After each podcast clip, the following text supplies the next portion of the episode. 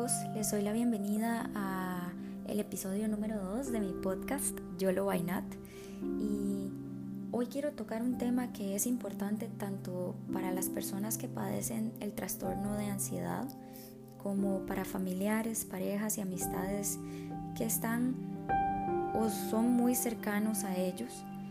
El, el podcast o el episodio de hoy se va a llamar Así es como se ama a alguien con ansiedad.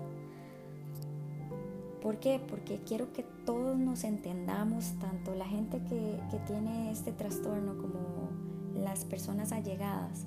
Quiero que entiendan cómo se ama a una persona con ansiedad y cómo ustedes pueden ayudar a que, a que ésta se sienta amada correctamente y cómo ustedes, las personas que tienen este trastorno, sepan definir cuándo realmente es un amor que ustedes merecen y, es de verdad y sincero.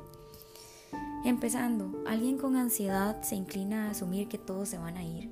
Tanto es así que a veces son ustedes mismos quienes creen que, que van a arruinar la relación cuando no es así. La verdad es que yo sé que luchan contra algo que no pueden controlar y hay una sensación de inseguridad dentro de ustedes mismos cuando se tratan de relaciones. Saben que es difícil y no pueden pues cargar esos pensamientos y preocupaciones irracionales que ustedes consideran irracionales en las otras personas. Así que en vez de esto, ustedes se tienden a alejar antes de que tengan la oportunidad de que la otra persona los deje o, o hable con ustedes. Ustedes inmediatamente asumen que los van a dejar. Pero recuerden, mamá, papá, amigos, pareja, hermanos, primos, estas personas vale la pena luchar por ellas. A veces puede ser difícil, sí, claro. Para cualquier persona, tanto para ellos como a nosotros los que estamos cerca, es difícil. Puede haber una pelea que consideremos con escenarios que se han creado en su cabeza, pero más que nada vale luchar por ellos. Las personas más duras suelen hacerlo cuando hay un amor y un interés genuino. Y si ustedes pueden luchar por ellos a través de esto, júrenlo que estas personas con toda su ansiedad les van a amar el triple de lo que ustedes les dan de amor. La frase está bien que nunca se puede usar suficiente. Son dos palabras, dos palabras que detienen cada pensamiento que pasa por su cabeza.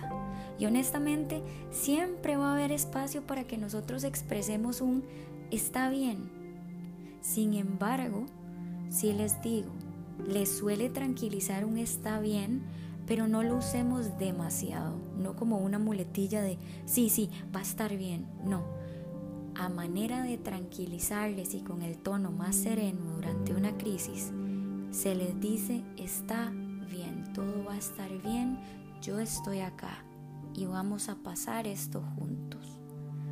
A veces también solo hay que escucharles. Vamos a tener situaciones donde ellos tengan estas situaciones o escenarios en su mente y van a pasar del punto A al punto B. Y a veces ni siquiera vamos a saber cómo llegaron ahí. Pero lo mejor que nosotros podemos hacer es dejarlos irse por la tangente y si necesitan contar una historia y cortar el medio de la historia y meten una del pasado y meten una del futuro, como ellos gusten, es dejarlos ser. Incluso si no hay una solución o existe un miedo que les preocupe en un futuro, el acto de ayudar simple y sencillamente para ellos es valioso y les va a ayudar muchísimo. No les digamos que están exagerando, gente, por favor. Para nosotros podría parecer irracional, pero para ellos, sea lo que sea, lo que nos digan, es algo que en realidad los mantiene despiertos por la noche. Así que tratemos de tomarlo lo mejor que podamos, con todo el amor y la comprensión del mundo. Probablemente no van a dormir toda la noche, ya sea que les lleve un tiempo quedarse dormidos o permanecer dormidos, nos puedan despertar a las 3 de la madrugada mientras no puedan dormir, solo mantengámoslos cerca y la comodidad de nuestra presencia podría ser suficiente para que ellos puedan volver a dormir de manera tranquila. También recuerden que no es que no confían en nosotros, simple y sencillamente están asustados. Decimos que se trata de un ex y en su mente saltan a pensar que los engaña. Decimos que tal vez sí piensan en un amigo y en su mente es alguien que trata de separarlos. No somos nosotros, es la relación en la que no tienen confianza, pero no es algo que ellos manejen. El escenario se desarrolla automáticamente en su cabeza y, y créanme, ellos se llegan a odiar a sí mismos por esto, por tener tantísimos pensamientos y tantísima inseguridad cotidiana, tanto de sus amistades, que si el novio los engaña, que si el amigo los separa, que si les están mintiendo.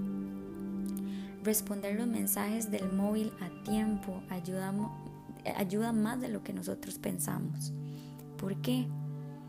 porque probablemente hemos notado que normalmente las personas con ansiedad responden rápidamente y saben que no todo el mundo es como ellos, pero ayuda cuando la gente lo entiende, ayuda cuando les decimos, no puedo hablar ahora, pero responderé el mensaje más tarde. El silencio mata a cualquiera con ansiedad. Crea problemas en sus mentes que ni siquiera van a existir, pero terminan disculpándose cuando ni siquiera es necesario. Y además de esto añaden una capa o añadimos una capa de estrés a su vida que ellos desearían poder controlar, solo con dejarlos con esa zozobra de no contestar. No nos enojemos si nos envían muchos mensajes, podríamos encender el teléfono y ver cuatro mensajes de él o ella. Y si podemos, recordemos que no es algo que están tratando de ser molestos al propio. A ellos les importa y créanme, se preocupan demasiado y saben que les hace sentir mal enviar tantísimos mensajes y que tal vez no sean comprendidos a veces no están dispuestos a salir y es posible que nos cancelen en el último momento o se queden ahí parados en medio de la salida nocturna y no puedan hacerlo. Si nos dicen que tienen que irse, no nos sintamos culpables, sí, tal vez no tengamos la obligación de irnos con ellos, pero por favor comprendamos. Solo quiero que sepan que ellos realmente lo intentaron y pusieron todo su empeño y que por la razón que sea no pudieron controlarlo y es por esto que quieren irse. Lo que hace la gente con ansiedad o que sienta ansiedad puede ser muchas cosas. O sea, pueden haber muchísimas cosas que les detonen la ansiedad, pero para muchas personas, fiestas en las que saben que terminarán de dos maneras o estarán tranquilas e incómodos o se dejarán llevar mientras eligen el, el, vodka para aliviar sus preocupaciones y esa no es la idea. Aceptemos sus disculpas aunque ni siquiera las entendamos o creamos que es necesario. Ya sea que se trate de una noche que salió mal, muchos mensajes que nos envíen, decir o hacer algo que ellos consideren incorrecto, son muy observadores. Se van a dar cuenta del más mínimo cambio en nuestra manera de comportarnos y antes de que nos demos cuenta o antes de que ellos también se den cuenta que podríamos estar molestos, se van a disculpar por lo mismo. Aunque ni siquiera sea necesaria una disculpa porque no lo vimos mal. pero si ellos sienten que están haciendo algo que podría ser molesto, se van a, a disculpar. Entonces aceptémoslo de verdad con todo el amor y cariño y la comprensión. Ayuda, pues sí, deberíamos de, deberíamos de ayudar cuando podamos, pero también sepamos que ellos pueden no pedirla dentro de su, de su independencia y autonomía. Una persona ansiosa trata de no pedir ayuda por el simple hecho de no, de no molestar, por así decirlo, porque ellos lo sienten como una molestia. Entonces, nunca van a admitir que no pueden controlar algo y siempre van a decir que sí. Nunca van a rechazar a nadie y en esos momentos en los que parece que se van a desmoronar y romper, solo hay que sujetarlos. Ayudémoslos, sí, sí podemos, pero también tenemos que saber que están dispuestos a no pedir ayuda y están acostumbrados a lidiar con las cosas por su propia cuenta. Y por último, una vez que nos ganemos su confianza, nos van a amar increíblemente fuerte. Por eso yo les digo, vale la pena entender y estar ahí para cualquier persona que tenga un trastorno de ansiedad. ¿Por qué lo digo? Cuando no se completen las listas de tareas, los planes o los mensajes de texto se contestan, pueden abrumar a alguien con ansiedad, sí, pero si hay algo en lo que son buenos es el amor. Si hay algo en lo que son fuertes es su capacidad de mostrar cuánto nos adoran y nos aprecian. Puede que sí, les lleve un tiempo poder confiar plenamente en nosotros, pero una vez que lo hagan, su capacidad de amarnos nos va a llenar de tal forma que no vamos a saber que estábamos vacíos o que tan siquiera nos hacía falta esa esa forma de amar o, ese cariño. No nos vamos a dar cuenta que estábamos faltos eh, de cariño. De verdad, gente, resumido, amen y déjense amar. Amen a cada persona con su trastorno, con sus traumas. Pónganle el nombre que ustedes gusten, pero aprendamos a ser comprensivos y a amar, a tolerar y a ser empáticos con cada persona a nuestro alrededor. Cada uno vive una batalla a cuestas que no sabemos cuál sea. Y muchas veces la, la, misma persona ansiosa no nos va a decir que la vive. De verdad, escuchemos y sonriamos a la demás gente. Tal vez esa sonrisa o escucharlos puede salvarlos de tan siquiera un pensamiento que pueda tener una consecuencia irremediable.